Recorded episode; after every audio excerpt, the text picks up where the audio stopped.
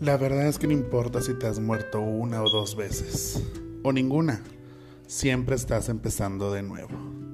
En el fondo no hay nada que hacer, siempre tendrás 18, porque eres joven solo una vez, pero inmaduro para siempre.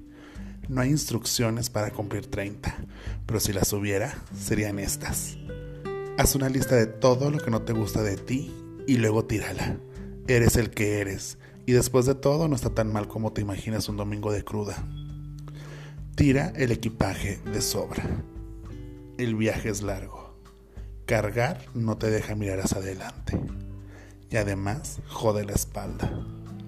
No sigas modas. En 10 años te vas a morir de vergüenza de haberte puesto de eso de todas maneras. Besa a tantos como puedas. Deja que te rompan el corazón. Enamórate. Date en la madre y vuelve a levantarte. Quizás hay un amor verdadero, quizás no, pero mientras lo encuentras, lo bailado ni quien te lo quita. Come frutas y verduras. Neta, vete acostumbrando que no vas a poder comer garnachas toda la vida.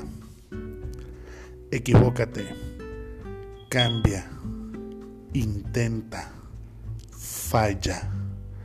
Reinvéntate. Manda todo al carajo y comienza de nuevo cada vez que sea necesario. De veras, no pasa nada, sobre todo si no haces nada. Prueba otros sabores de helado, otras cervezas, otras pastas de dientes. Arranca el coche un día y no pares hasta que se acabe la gasolina. Empieza un grupo de rock, ¿por qué no?